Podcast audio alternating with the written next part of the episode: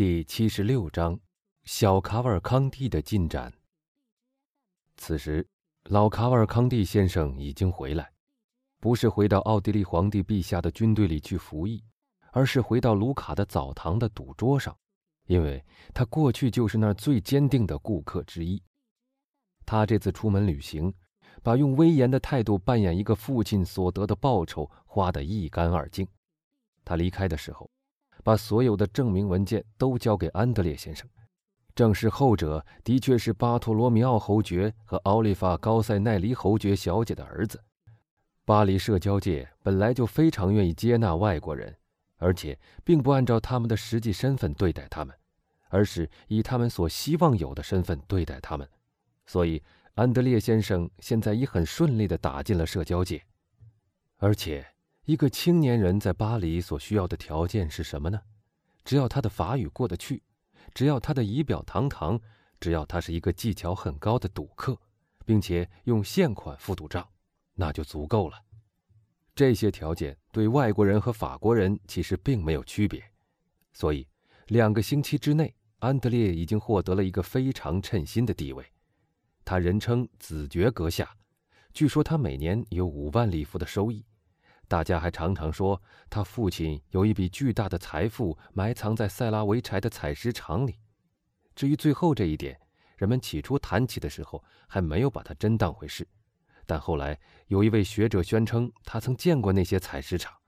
他的话给那个当时多少还有点不确实的话题增加了很大的确实性，为他披上了一层真实的外衣。这就是我们向读者介绍过的当时巴黎社交界的情形。有天傍晚，基督山去拜访腾格拉尔先生，腾格拉尔出去了，但男爵夫人请伯爵进去，他就接受了。欧特伊的那次晚餐以后和后来接着发生的那些事件发生以来，腾格拉尔夫人每次听仆人过来通报基督山的名字，总不免要神经质的打个寒战。如果他不来，那种痛苦的心情就变得非常紧张。如果他来了，则他那高贵的相貌、那明亮的眼睛、那和蔼的态度，以及他那殷切关切的态度，不久就驱散了腾格拉尔夫人所有不安的情绪。在男爵夫人看来，一个态度如此亲善可爱的人，不可能对他心存不测，而且，即使是心术最不正的人。也只有在和他发生利害冲突的时候才会起坏心，否则谁都不会平白的想起来害人。当基督山踏进那间我们向读者们介绍过一次的女主人会客室的时候，欧热妮小姐正在那儿和卡瓦尔康蒂先生一起欣赏几幅图画。他们看过以后，就传给男爵夫人看。伯爵的拜访不一会儿就产生了跟往常一样的效果。仆人来通报的时候。男爵夫人虽然略微有一点手足无措，但她还是笑着接待了伯爵，而后者只看了一眼，就把整个情景尽收眼底。男爵夫人斜靠在一张鸳鸯椅上，欧热尼坐在他的身边，卡瓦尔康蒂则站着。卡瓦尔康蒂一身黑衣，像歌德诗歌里的主人公那样，穿着黑色皮鞋和露花的白丝袜。一只很好看的雪白的手插在他那浅色的头发里，头发中间有一颗钻石闪闪发光。那是因为基督山虽曾好言相劝，但这位好虚荣的青年人却仍禁不住要在他的小手指上戴上一只钻戒。除了这个动作以外，他还时时向腾格拉尔小姐投送秋波和乞怜的叹息。腾格拉尔小姐还是一如既往，冷淡漂亮。和好讽刺，那种眼光和那种叹息，没有一次不经过他的眼睛和耳朵。但那种眼光和叹息，可以说是落到了文艺女神密纳伐的盾牌上面。那副盾牌，据某些哲学家考证，好几次保护了希腊女诗人萨夫的胸膛。欧热尼冷淡地向伯爵鞠了一躬，寒暄之后，立刻借故逃到他的书斋里。不一会儿。那儿就有两个欢快的声音，随着钢琴的旋律嘹亮地唱起歌来。基督山以此知道，腾格拉尔小姐不愿意陪伴他和卡瓦康蒂先生，而情愿和他的音乐教师罗西亚米莱小姐待在一起。此时，伯爵一面和腾格拉尔夫人说着话，装出显然对说话十分感兴趣的样子，一面却特别注意安德烈·卡瓦康蒂先生那种怀念的神情，那种倾听他不敢进门的屋子里传来的音乐的样子，以及他那种倾慕的态度。银行家不久就回来了，他的目光是毫无疑问地落到基督山身上，而后就轮到安德烈。至于他的妻子，他用一些丈夫对妻子的那种礼仪向他鞠了一躬，即那种礼仪是未婚的男子们绝不能理解的，除非将来有关夫妻生活出版一部面面俱到的法典。小姐们没请您去和他们一起弹琴吗？腾格拉尔对安德烈说。哎，没有，阁下。安德烈叹了口气回答，这声叹息比前面几次更明显了。腾格拉尔立刻朝那扇门走去，把门打开。两位青年小姐并排坐在钢琴前的椅子上，他们在互相伴奏，每人用一只手。他们很喜欢这样练习，而且已经配合得极其娴熟。从打开着的门口望进去。亚米莱小姐和欧热尼构成了一幅德国人非常喜欢的画面。她多少有几分姿色，非常文雅，身材还不错，只是偏瘦了一点。大缕卷发垂到她的脖子上，那脖子有点太长了，好像皮鲁杰诺所雕塑的某些仙女一样。眼睛懒散无神，据说她的胸部很健康，将来有一天会像克里蒙的小提琴中的安东尼那样死在歌唱上。基督山向这间圣殿迅速又好奇地瞥了一眼。他以前曾听到过许多有关亚米莱小姐的话题，但目睹她这还是第一次。哦，银行家对他的女儿说：“把我们都冷落到一边了吗？”于是，他就领着那个青年人走进书斋里去，并且不知道究竟是巧合还是有意，安德烈进去以后，那扇门成了个半掩的状态，所以。从伯爵或男爵夫人坐着的地方望过去，他们什么也看不到。但因为有银行家陪着安德烈，腾克拉尔夫人也就不去注意他们了。不久，伯爵就听到安德烈的声音，在钢琴的伴奏下高唱一首科西嘉民歌。听到这个歌声，伯爵微笑起来，这使他忘记安德烈，想起贝尼戴托。腾格拉尔夫人则向基督山夸奖她丈夫的坚强意志。因为那天早晨，他刚刚因为梅朗的商务受挫而损失了三四十万法郎，这种夸奖确实是应得的。因为要不是伯爵从男爵夫人口里听到这回事，或用他那种洞察一切的方式去打听，单从男爵的脸上，他也不会怀疑到这一点。哼，基督山想到，他开始隐瞒他的损失了。一个月以前，他大吹大擂。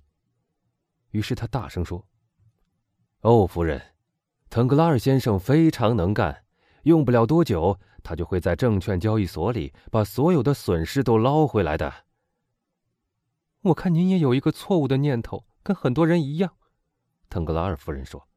“什么念头？”基督山说。“就是以为腾格拉尔先生做的是投机生意，而实际上他从来都没做过。”不错，夫人。我记得德布雷先生告诉我，哎，等一下，德布雷先生怎么了？我有三四天没看见他了。我也没看见他。腾格拉尔夫人十分镇定自若地说：“可您那句话还没有说完。什么话？德布雷先生告诉您？啊，是的，他告诉我说，投机上的失败，您是牺牲品。我向来非常喜欢玩那一套，我承认。”腾格拉尔夫人说。但我现在不玩了。那么您就不对了，夫人。命运是个确定的。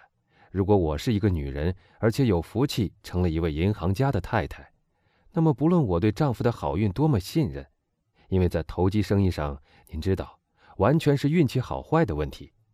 嗯，我不是说不论我对丈夫的运气多么放心，我还是要弄一笔和他没有关系的财产，即使得瞒着他让别人经手，也在所不惜。腾格拉尔夫人虽然尽力自制，仍不禁脸红了一下。哦，基督山好像是没有注意到他的这种惶惑的表情，说：“我听说昨天那不勒斯的公债一个劲儿的往上涨。我没买那种公债，我从来没有买过那种公债。我们是不是在金钱上谈的实在太多了，伯爵？我们像是两个证券投机商了。您有没有听说过命运之神在如何迫害可怜的威尔夫一家人？什么事情？伯爵说，显得茫然不知所措。圣梅朗侯爵到巴黎来的时候，上路没有几天就死了。侯爵夫人到巴黎以后，没过几天也死了。您知道吗？是的，基督山说，我听说过这件事。但是，正如克劳迪斯对哈姆雷特所说的。这是一条自然法则，他们的父母死在他们的前头，他们哀悼他们的逝世，将来他们也要死在他们儿女的前头，于是又要轮到他们的儿女来哀悼他们了。但事情不光这些呢，不光这些，不，他们的女儿本来要嫁给弗兰兹·伊皮奈先生，难道婚约解除了吗？昨天早晨，看来弗兰兹已经谢绝了这种荣尚。真的，知不知道理由？不知道。真奇怪，这接二连三的不幸，威尔夫先生怎么受得了呢？他还是照常像一个哲学家一样。这时，腾格拉尔一个人回来了。哎，男爵夫人说：“你把卡瓦尔康蒂先生丢给你的女儿了吗？”还有亚米莱小姐呢？银行家说：“那么你还以为她不是人吗？”然后他转身对基督山说：“卡瓦尔康蒂王子是一个很可爱的青年，对不对？可他真的是一位王子吗？”我没有责任答复您，基督山说：“他们介绍我认识他父亲的时候，据说是一位侯爵，那么他应该是一个伯爵，但我想他似乎并不非得要那个头衔。为什么？”银行家说。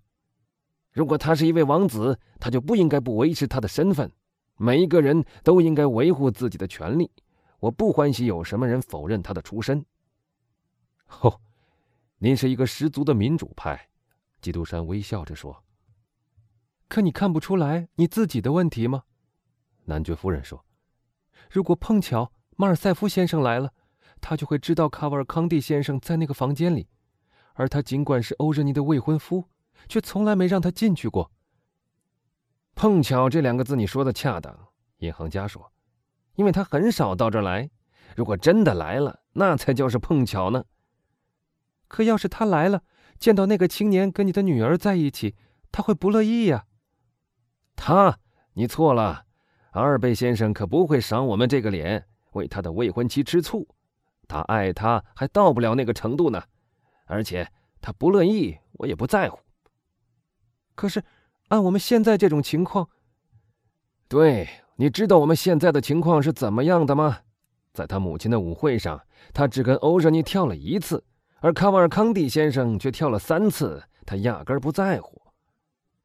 仆人通报，马尔塞夫子爵来访。男爵夫人急忙站起来，想走到书斋里去。腾格拉尔拉住他：“别去。”他说。他吃惊地望着他。基督山好像没有注意到这些情形。阿尔贝进来了，他打扮得非常漂亮，看起来很快活。他很有礼貌地对男爵夫人鞠了一躬，对腾格拉尔如熟人一般的鞠一躬，对基督山则很亲热地鞠一躬，然后又转向男爵夫人说：“我可以问问腾格拉尔小姐好吗？”“她很好。”腾格拉尔连忙回答。他现在正在他的小客厅里和卡瓦尔康蒂先生练习唱歌。阿尔贝保持着他那种平静和漠不关心的样子，他也许心里气恼，但他知道基督山的眼光正盯着他。卡瓦尔康蒂先生是一个很好的男中音，他说，而欧热尼小姐则是一个很棒的女高音，而且钢琴又弹得像泰尔堡一样妙，他们合唱起来一定是很好听的。